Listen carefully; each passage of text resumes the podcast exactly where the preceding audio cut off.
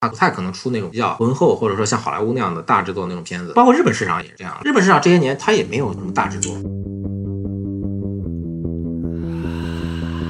听众朋友们，大家好，欢迎收听正风 Talking。正风 Talking 是一档关注社会和文化议题的谈话类播客节目，欢迎订阅关注我们。今天我们来录这期电影类的节目。今天请到了我们郑州本地的拓普光影一个电影放映公益组织的主理人欧迪。大家好，各位听众朋友，大家好。瀑布光影是一个完全公益性质的一个民间放映组织，现在已经快三岁了。好，对啊，我也参加过几次，这个确实形式和内容都不错。好，今天我们邀请到欧弟来谈《同学麦纳斯》这部电影啊，我们之前也约了好几次了。那么这部片子呢，我觉得挺好看的，欧弟也印象很深。我们不如先对这个片子谈一下总体印象。这个片子当时在拓扑也是有做过放映，第一时间吧，算是网络上台湾地区在奈飞出了资源，第一时间在拓扑放做有放映。它还是贯彻了黄信尧导演贯的那个风格化，整体调调偏黑色吧，黑色一点，嗯，也有喜剧的元素，有的有的。嗯，总体你能要不要咱们给它打个分数？咱们谈电影类的也俗一点儿第一，次看完，我给他打的分数是八分，但是经过这段时间，我的又看了几遍，我可以给他打到八点五，八点五，嗯，好像他在豆瓣上那个评分好像也是在在涨，是吗？ 是在涨。我大概因为我之前咱们说要做这期节目，我就看了一下，比我印象里面我刚看完打的那个分数要高一点，嗯我就打八分吧。现在看也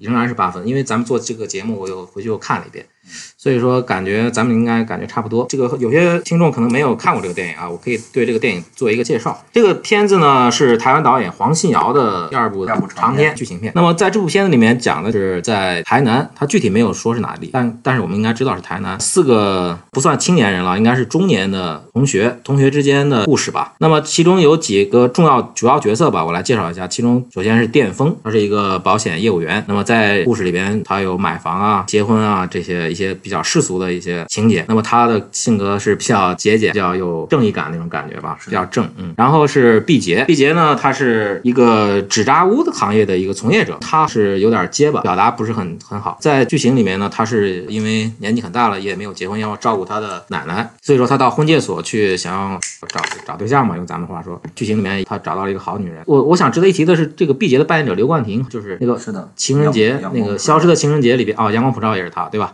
还有消失的情人节他也是主演啊，这个应该是比较火的一个演员现在。那么再有就是罐头，罐头的呢就是一个御用的啊，纳豆纳豆演的，这里面他就是属于那种比较用咱们当地话说有点矬的那种，是吧？那种感觉啊，他就在剧情里面有自杀情节啊，一个比较典型的就是与女神相遇这样一个呃比较套路的一个情节。再有最重要的其实是天仔吴明天这个人在整个片子里面他戏份最多，他有一个导演梦，有点像王信尧的一个化身啊，对化身或者是怎么样，或者一个分身啊。在这个片子里面，他参加了台湾的地方选举，当然他是作为一个傀儡，背后有金主啊，有一些大佬在支撑他，是是这样一个情节。整个故事呢，其实它没有太强的戏剧冲突，基本上没有，就都是一些琐事。只有无名天这个这条线比较戏剧性一些，其他的基本上都是一些非常生活化的情节。我不知道你那时候，我记得咱们上次聊，你说那个他们每个人的戏份，这个你可以谈一谈这个，包括他们名那个名字，你那时候还有一个是的，感受是的，是的，这是我想说的。呃，一般来说呢，我们看好莱坞呃这种类型片的话，它一定要有一个明确的主角。主角的话，可以占到百分之五十甚至更多的时间可以留给他，因为大家知道，一部电影通常的时长是一百二十分钟，但是这个戏呢，你要说无名天是主角，其实他也是主角，但是呢，跟他同时并存的那三位同学的戏份也不少。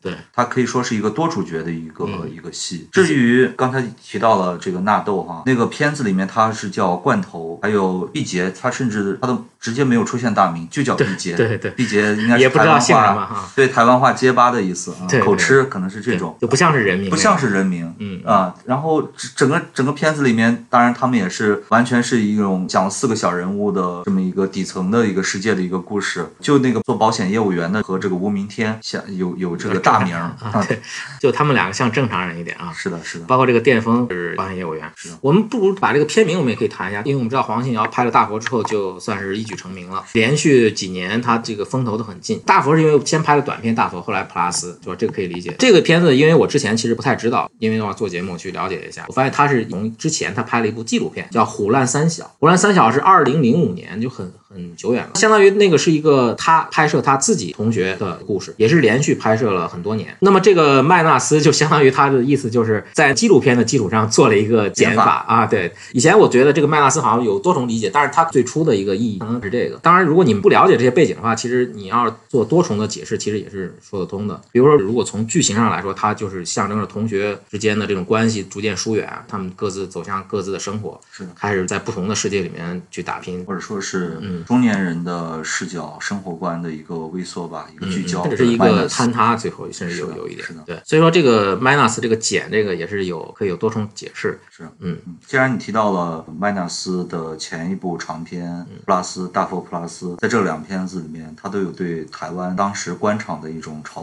对讽和和戏谑吧，是都有很很强的那种政治讽刺的那种意嗯味。是在在普拉斯里面，有选举人员大幅的海报被对他们拿去 拿去做挡雨的打东西污点嗯弄污点，对，这个里面的话，他是一个导演，电影导演被拉去做嗯选举人，一种非常非常辛辣的一种嘲讽吧。对对对，是这样。但是我个人觉得，他这部片子跟上一部相比，就在社会批判啊，或者说在深深度上是不如的，或者说他也没有在那个角度去去拍，他没有往那个角度去走。因为大佛 Plus 出来的时候，我看电影或者说影迷都会有那种眼前一亮的那种那种感觉，彩色的黑白这种对比是非常鲜明的，而且他那种批判性也是很直接的，阶级的对立、窥视、互文的那种，就是导演这个话外音这种东西，就体现的非常强烈。这部片子它仍然延续下来了，这个你有什么感觉？你觉得？这种的做法，我在托坡我们映后交流的时候，也有朋友提出了，并表示不是很喜欢这种过于直 白、过于直露的这种东西啊对，对嗯更喜欢这一种东方审美的那种含蓄啊啊，或者是 需要自己去体会、去挖掘小津安二郎或者杨德昌这种，嗯你需要慢慢自己去体会。但是我就瞎猜一下啊，我的理解是，黄信尧这个片子就是拍他的底层朋友们，嗯社会底层的真正的罐头菜谱这样的人去去看的，对他不需要给他那么多的隐喻，那么多的象征是啊，那么多的电影语言、镜头语言，不需要，我就是拍给我的朋友们看的，甚至在片尾他又打出了这个片子献献给给他蔡某一欣个同学，对某一个同学，对，是这样。我是觉得这个片子，我个人感觉啊，就是大佛普拉斯他玩话外音，他倒比较克制，就不是那么多，就让你有感觉到就行了。嗯嗯，它更多是集中在那个影像、那个黑白啊、彩色这个对立，包括那个行车记录仪的那种非常有那种窥视的那种感觉那是种的东西。这个片子呢，它就把它话外音这个东西给它加强了，它包括那个跟电风就那个角色跟导演的直接对话是比较多的。这种东西我觉得是好，但是不能老是就玩一次比较新鲜，明白吧？嗯你要老是这么玩，就感觉有点儿没有那个劲儿就不够了啊，明白你的意思。啊对嗯这个问题在《大佛普拉斯》上映了以后，我也是跟一个台湾导演，嗯他叫黄雅莉，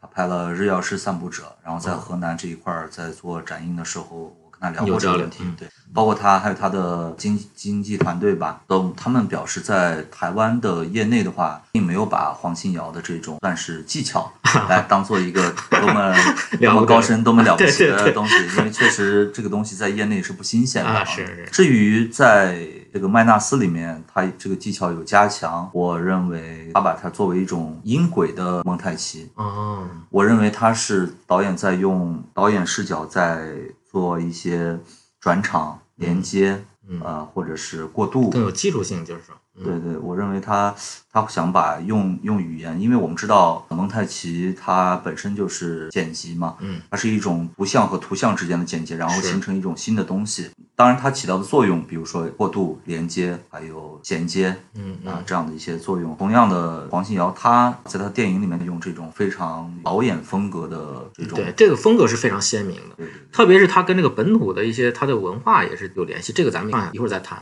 我我还有一点感觉就是，他说这个话外音有一种就是有一种戏戏剧戏剧的，对，呃就是模仿戏剧嘛，就是那个布莱希特那那种感觉，模仿那个这种形式也是从他那个纪录片，因为这个我不之前不知道，但是我看过那个纪录片之后，我就知道哦，他这个完全是在，因为你看他拍的是他同学，他和他同学非常熟，就这样拿摄影机对着他，就是一个手持的那种摄像机，对着他，哎，问问问题，然后回答，就像一个访谈一样的，是的所以他就把他这个东西直接拿过来运用到他现在这个剧情片里面。所以说，我觉得他可能也不一定是非常有意识的去做，但是它是一种延续，或者很很自然的一种运用。一种风格延续。嗯，好，这个话音我们可以谈到这里，我们可以再谈一下，比如说这个片子的，你刚才提到有政治上的那些讽讽喻对，包括在宗教这个层面上，你看从大佛到这个片子也是有一种是的嗯呃延续，就是涉及到台湾的这个民间宗教，像这个麦纳斯这个里面，我觉得比那个大佛还更有意思一些。对对对，那个是什么？像像像牛头马面那个出来那个天啊，天主教啊，不是他不是本来是毕节看到的，他是要收来收魂的那个叫什么？李李先生吧，啊，对，他又扮演一个牧师，又又是一个、啊那个阴间的一个使者，后来又又说要要让他来参与一些活动啊，本身可能也就是当地的一些嗯这个台湾宗教状况的一种呈现是的，是的。啊，是吧？你我不知道你当时看这个有什么感觉？他当时把这种宗教符号的这嗯种，呃，我们说把它哈哈净化，或 者是这种变形，我觉得引发观众哑然失笑的之余啊，更多的是有点类似于像印度那个叫阿米尔汗是啊吧？啊他一个一个片子是神啊什么啊！对我的对，然后哦，我的神啊！啊，是 是，因为宗教题材它从来都是比较严肃的，因为它涉及到一个人的一个群体的信仰。开玩笑呢，很多很多导演是不敢的，对吧？往往也是点到即止吧。嗯但是我们也知道，宗教的也也有一些学者，他提出了一些对于宗教不同的一些看法啊嗯，嗯他认为它是工具，或者说嗯嗯，这个反正我在看这个片子有一个镜头，就是它上面呈现的那个就是十二使徒的那个都是中国的那个是的传统是服的装，是的其实这个倒不是说一种原创性的东西，可能当地它就是这样一种呈现方式，不是当地人来看的话，就会有一种那种不叫异域风情吧，但是有一种很新奇的感觉吧，至少是。嗯，对，这也是他，包括他拍当地的用这个闽南话，他所有的这种音轨的这个评论，他导演的这种插进去的那个话外音，也都是用这个当地的方言闽南话在说。那么这里面就有一种乡土的气息，就很浓郁那种感觉。 是的嗯，呃，河南是有一个类似于像伍德斯托克一样的一个音乐节，嗯，当然它不是一些摇滚乐队啊，是一些民间说书艺人，在那儿有一个非常有意思的唱段，就是玛利亚来自于驻 马店，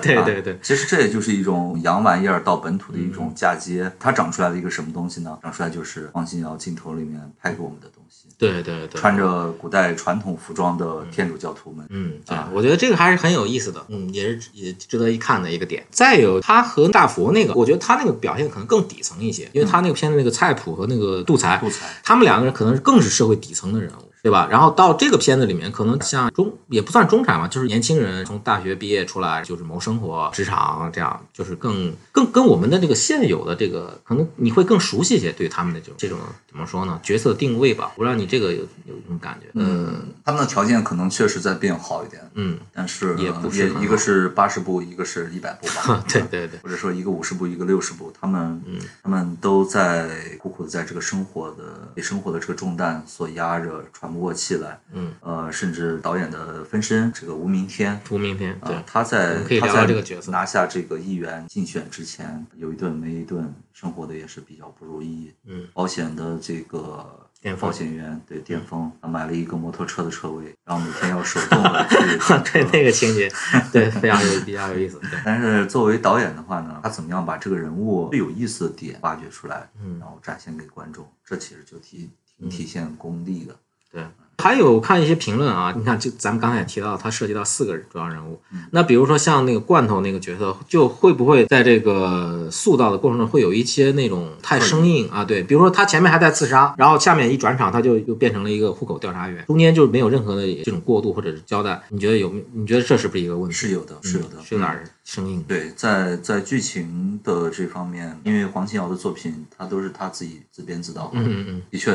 是有一些人物的冲突、矛盾的冲突，是有那种偏硬的地方。嗯，这个地方该批评就对要批对评。对，这是剧情上有一些薄弱，但是另外有一些有意思的点，嗯咱们是嗯上次也稍微提到一点，就是罐头和天仔他们在一起拍那个广告那那一段儿，就给他找了一个临时工作啊，对那一段儿特别有意思，是吧？是这里面也涉及到，就是导演又把他自己的那些小情绪或者小想法放放到的这是个片补子里，充一点啊，嗯，咱们前面提到了，他可能传递了导演对于宗教的某些看法，嗯嗯但其实他在这个话语音里面提到了宇宙、对空间、对嗯时间，嗯包括他的一些政治态度，嗯，他都有在这个片子里，包括他的爱好、嗯嗯啊，因为片尾他提到了浊水溪公社啊啊，来自九五年上个世纪，可能。我们很多年轻的听众还没有出生，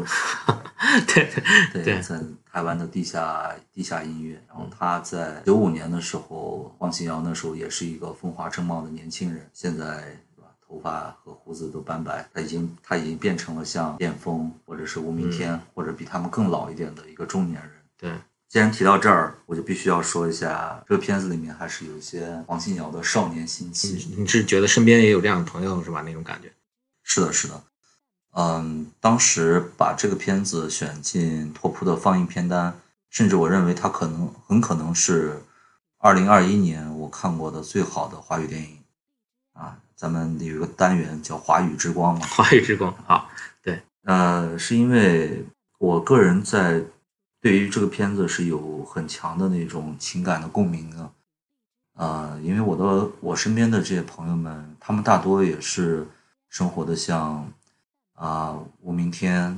菜谱、罐头啊、这样的一个身份吧，一个角色。他们也是包括像去年这个疫情原因，也是在这个对生活的这个重担也是压得喘不过气。是嗯，再加上，呃，我们的年龄，可能我比我比片子中的年龄可能稍小一点，但是也差不多都在这个年龄段。嗯，一个段一个阶段吧，对对对，所以对他这种情感上的呃共鸣是比较重的，所以呃我在公众号的副标题写献给欧迪和他的朋友们，是其实就是放给我的朋友们看的。嗯是，就像黄信尧拍给他的朋友们看一样啊对，，虽然他已经是一个中年人，因为中年人大家都知道，讲中年危机的片子也不少，嗯，男人四十，对对他们在这个社会当中承担了中流砥柱的角色，但是呢，责任也是最大的，嗯啊是，他们上有老下有小，自己已不不再年轻，嗯，没有那么多的体力和精力，新的事物也不能完全都都能顾及，有新的技术、新的科技对的涌入，新的年轻的人才，他们也是处在一个夹层当中，嗯，这个就比如说像那个电风，他那个升职那个情节，两次都在讲这个问题。虽然那个里面他们公司的老板也是同学，嗯对就再一次点题，我对们同学，嗯嗯，但是就是混的不一样了嘛，现在。嗯，还有你说这个少年心气，上次你可以再详细谈一谈这个你你的感，我是感觉你看《大佛 Plus》里面他就没有这种感觉，他就是更多是站在底层的这个层面去去关照。但是这个片子它就有一种个人化的那，就个人的成长里面的那种情绪性的东西放在这个角色身上。嗯，对，但是这种少年心气，就在一个中年人身上体现这种少年心气，更让人觉得给他增添了一丝悲剧色彩。嗯因为他已经不再年轻了，是不会再有像你年轻的时候，人家会说啊，就是个小孩儿或者怎么样，再用这种借口来为你开脱了。嗯，哦，你跟人动手，你就是不对。对啊，呃，当然这里面也传呃，黄信尧也亲自 出现打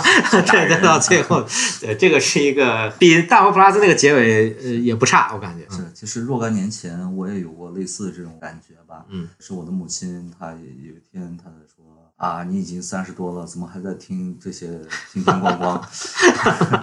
是，呃，那是因为她的某种情感和记忆还停留在她的少年时期。嗯他还停留在他听浊水溪公社，然后这一支顽强的、坚硬的台湾地下摇滚乐队带给他的那种感情和记忆，还停留在他的脑海的深处吧。对是一个他多年来珍藏的一个东西。嗯嗯，但是你已经人到中年，你已经不再年轻，这种时候你再去做一些少年，或者说我们姑且把它打上嗯少年的标签的事的时候，就有那么一丝悲凉、难过在里面。嗯所以他就把它放在电影里面。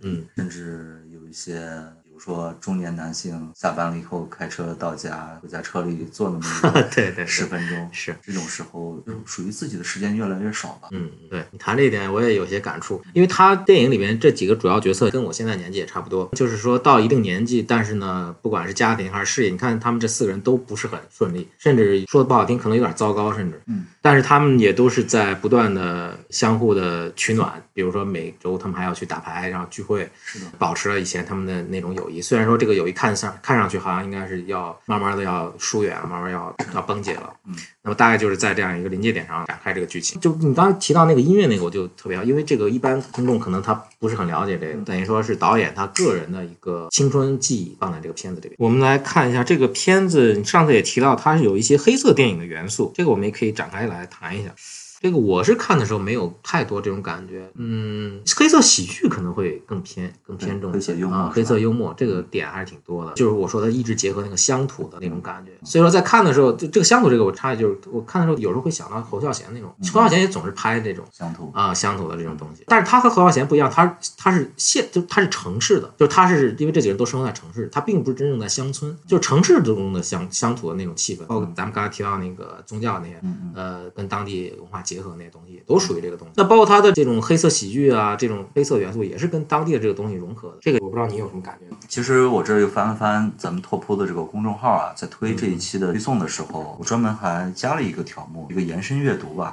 其实黑色电影的话，它是在四六年啊、一个法国的评论家叫 Frank 他使用的，主要用来描述该类风格晦暗、悲观且愤世嫉俗的此类型电影。当然，这是从他的要表达的这种情感上面，或者社会的现实方面，他来提。从技术层面来讲的话，我的理解，黑色电影它的用光是比较讲究的，因为它它这一块的光是配合它整体的故事基调。是哎，我们知道技术永远是为主题服务的。你比如说在《教父》里面这个小屋，嗯嗯，比如说在对，这必须要提到杜琪峰啊，杜琪峰的很多犯罪题材的电影里面，它的用光都是非常讲究的。非常讲究，啊，是比如说黑社会，嗯啊 PTU 对 PTU，包括科恩兄弟，对对。但是呢，这是一种传统的黑色电影类，它是不局限的。咱们电影的技术啊、电影语言都在也在发发展展，嗯，现在就产生了一种新的叫新黑色电影。啊，这个你它可以就是给具大家介有绍一下。具有黑色电影类似的风格，这是咱们公众号里面有推哈，嗯但拥有最新现代化的主题、内容、风格、视觉元素或媒体，就是意思就是说，它有一些新的技术技巧，包括剪辑的技巧、摄影的技巧，新的更丰富的电影语言，它融进来以后，也许黑色电影它就不是在仅局限于咱们前面说的关于用光，嗯关于。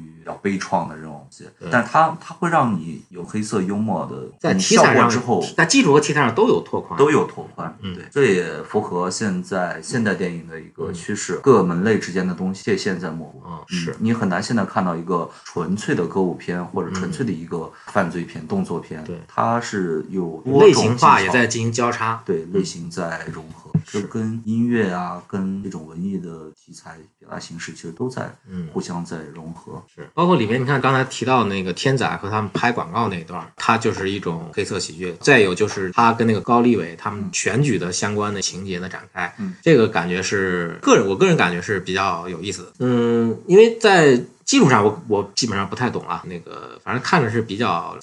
比较流畅，它在镜头语言上倒没有什么很特别的，这个我觉得是跟大富 plus 是不一样的。这个我不知道你你那当时看的时候怎么感觉？嗯，镜头语言中规中矩吧，就是我觉得它更接地气了一些。嗯，如果说它没有突破，那可能是因为大佛太精彩。对对，咱不可能要大求佛每的一这部种窥探的这种视角，让我想起了一部电影，应该是诺兰还是昆汀啊？应该是诺兰的处女作，嗯，Following 啊我知追道随这个啊，我一知个道这个很他的一个学生毕业作品吧。对，还是黑白片啊，花了很少的钱对，啊只有两个场景，一个是他自己家，一个好像是他的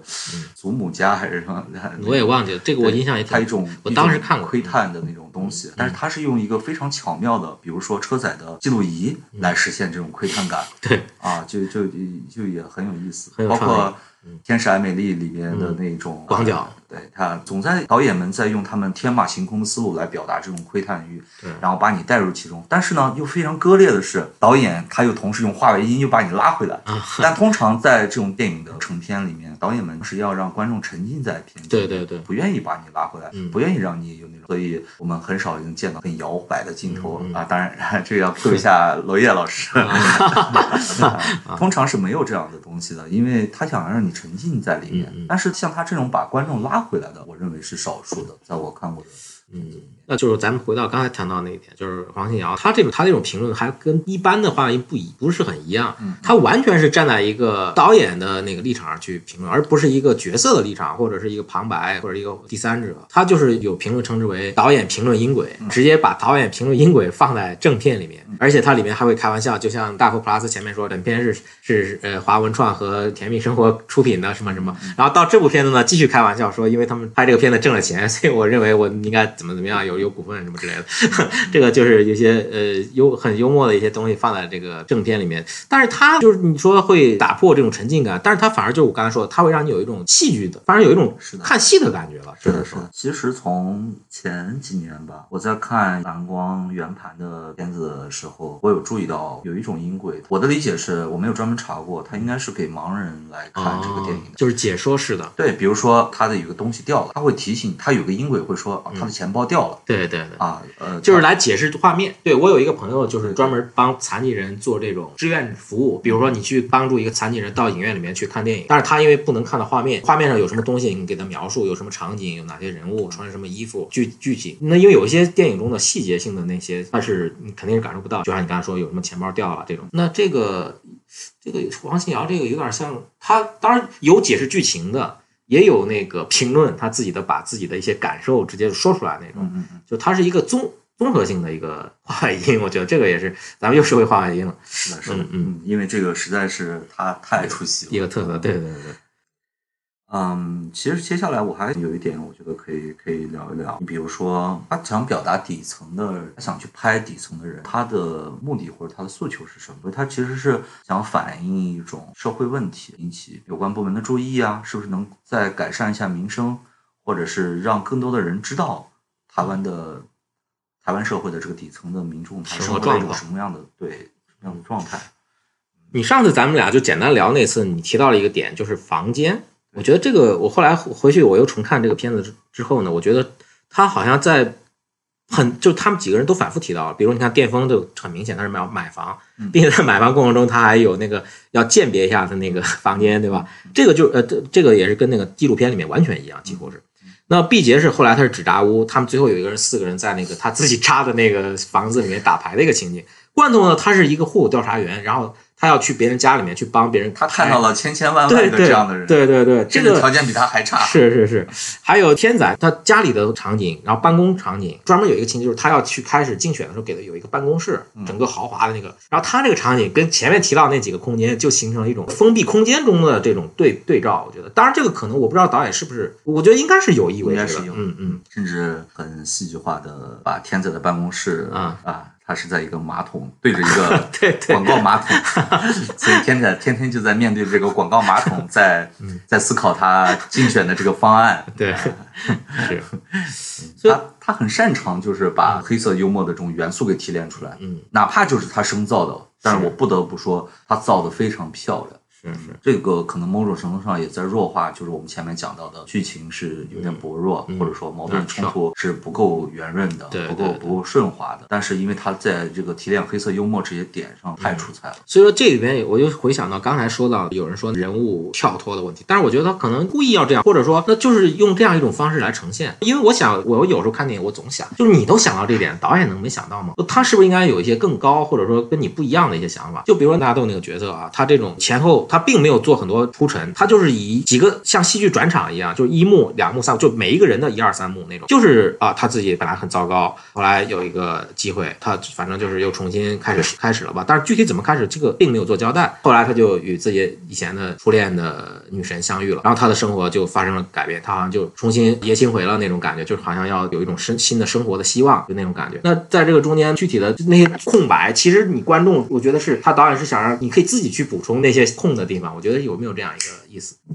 这个我理解，当然有。导演其实他在广告的那一幕已经在告诉观众。嗯其实我什么都知道，我什么都会。对，你要让我去搞那种作者电影，我当然我可以搞，我可以对搞新浪潮，我可以 可以对给对你对用各种技巧给你，但是我不愿意去是做。对，甚至他在，我觉得他有这个嘲讽或者戏谑的成分啊。嗯嗯，超分可能有点过了，戏谑吧啊。对，吸血他在戏谑这种开这种技术流的玩笑，对他其实是有点反类型电影，反类型电影，或者说反作者电影。反这个反作者电他影，讨厌把那种玄妙、很微妙的那种暗示隐喻啊，讨厌以一个电影评论家的态度来解读我的电影，我就直接告诉你我要啥。嗯这个这个这个行为其实本身挺摇滚的，嗯， 是是。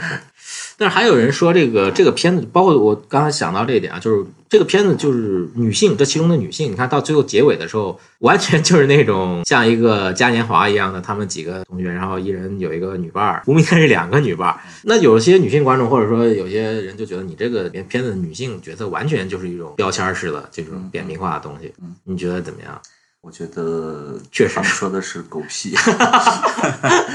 因为因为这个嗯这个的话，以前在头部也放过一个片子叫《洋葱电影》，啊，它里面有个这样类似的我嗯忘了我看过没情节，对对，非常非常搞笑。他他他嘲讽了各种我们社会上的被裹挟的言论，政治正确的言论啊，女性主义啊对各种女权各种这 种，对对一些言论啊，我不敢提 啊，你说的。 啊我知道，我知道，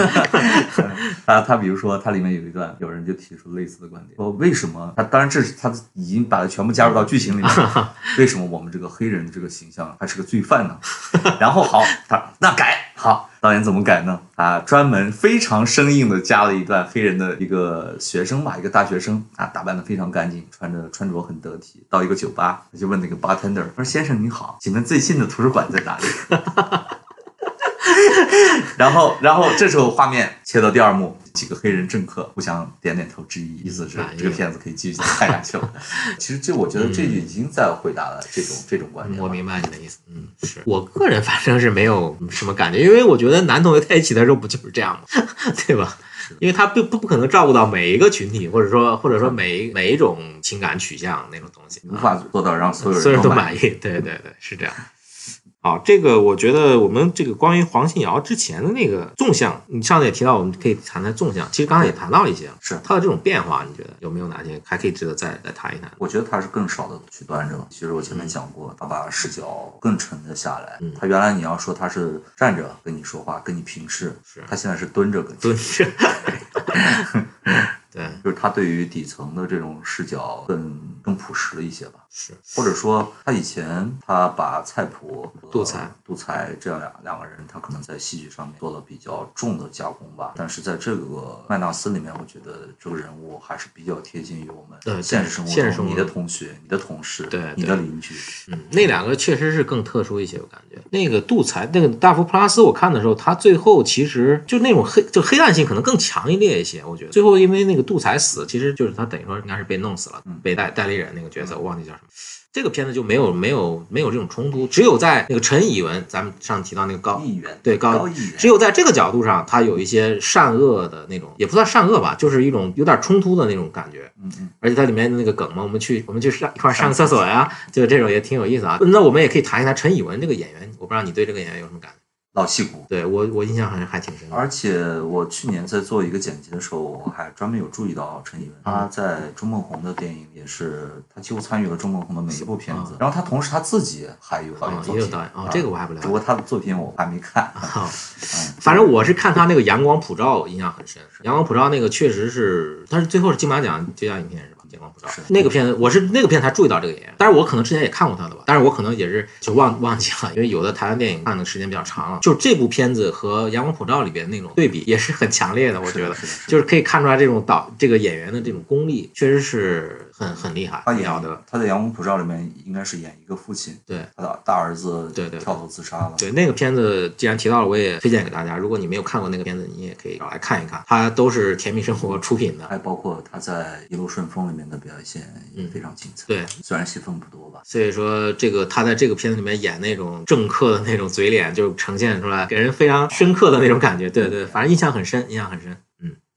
这个钟梦红你可以也可以谈两句。我觉得风格类似，我看周梦红电影，我就觉得他的片子里面就是一一缕台南湿热的风，嗯嗯嗯就特别台湾。嗯，对，就像对就像你听很多台 湾乐队的那个，你一听他的前奏或者他的编曲，你就知道这个乐队一定来自台湾。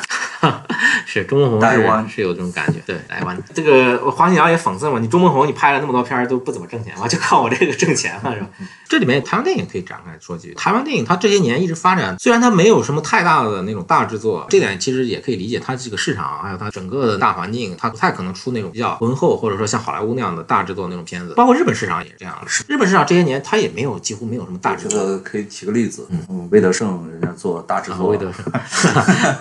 塞德克巴 莱。赔的一塌糊涂，啊，几乎他那能后来就没有作品了。我见到的都见了， 对对打之后就没有人给这样的导演借钱了。是这样， 因为我是前一段时间，就是去年常德雅美，最近常德雅美不是得奖了吗？他去年拍那个讲中国历史那个叫什么名字我忘记了，就是日本拍的秦始皇那个，他那个是得是最佳女配好像，今年是最佳呃女主，那是前年还是反正就是那个片子一出，日本他们那个整个市场就觉得，哎呀，你怎么还能拍这种电影？就这么大制作，你不怕赔赔本吗？你不怕这个卖的不好吗？这个就是拍相对大一点的制作，对日本市场来说，他们就会觉得你这是一个非常冒险的一个行为。所以说，台湾电影它现在是不是也面临这样一个问题？咱们可以把大陆这个来对比一下。你看大陆像《你好，你幻音》这个，就是完全是堆段子嘛，对吧？其实从电影制作上来说，就是一个非常不入流的一个东西，但是它能变成一个票房，现在已经贾玲凭借这个一部片子变成是全球最卖座女导演第一了，已经基本上是。所以说这就非常有这种感叹，就一个非常好的一个有才华的导演，但是他的片子卖的很一般，就是大家欣赏的人传播的这个范围都比较一般。但是平庸的那些不能算平庸吧，就一般的片片子吧，它就可以大卖。那当然这可能是一个电影市场，这是一个永恒的话题。我不知道你你对这个台湾整个电影这个也可以谈台。湾电影的你可能了解比我多创作应该台湾电影的创作相对来说还是大陆要可以拍的东西更多吧。嗯，再一个就是他们应该是受到早期的日本电影比较重的影响，你像杨德昌嗯或者是吴孝贤，他们都深受日本的一些大师级的导演很重的那些影响。对，嗯，国内的话，就大陆这一块儿啊，它的电影市场，我们说它还非常的薄弱，包括整体的观众的审美口味啊、是，不成熟吧，正是吧啊，不成熟。那但是就像是我们自己的孩子，对，慢慢让来他。一点一点等他长大吧。对，反正我看台湾电影，就是他那种感觉，就是你刚才说会有一种就是台湾电影的特质在里面。前一段看的那个《消失的情人节》，虽然有人觉得这个有点俗气吧，这个片子，但是我看的还挺挺好看的。我觉得台湾电影有一种那种感觉，就是反正我就是拍着玩儿，挣钱不挣钱再说，就那种味道在里边。反正我我我我先拍我喜欢拍的那种东西。嗯，这个反正其只要实跟，哎，一说又要又要被掉 了，跟电影审查的机制也有关系。嗯，是再一个就是，他们大多数制作是这种小成本制作嘛，赔也不会赔到哪去。对对嗯是，嗯，要聊的也都差不多了，嗯。后咱们给观众告个别。那我们正风 talking 以后，我想我们一起来看电影，然后一起来聊电影。有幸参与到咱们这个第一期的录制啊，很荣幸。我就是抛块砖出来，这个不是自谦。希望有更多的拍电影的朋友能参与到这个过程当中，然后大家一块儿来聊一聊，不要有什么包袱。像我这样的人都可以录节目啊， 不不不，水平还是很呃高然的。后也欢迎也欢迎大家来同步看电影吧。对对对是也可以做一打个广告完全公益性质的一个组织。好，我们正风 Talking 呢，计划是以文化、社会和阅读为取向的，当然电影也包括在文化里面。欢迎以后收听我们的节目，订阅我们的节目。好，谢谢大家，再见。嗯，拜拜。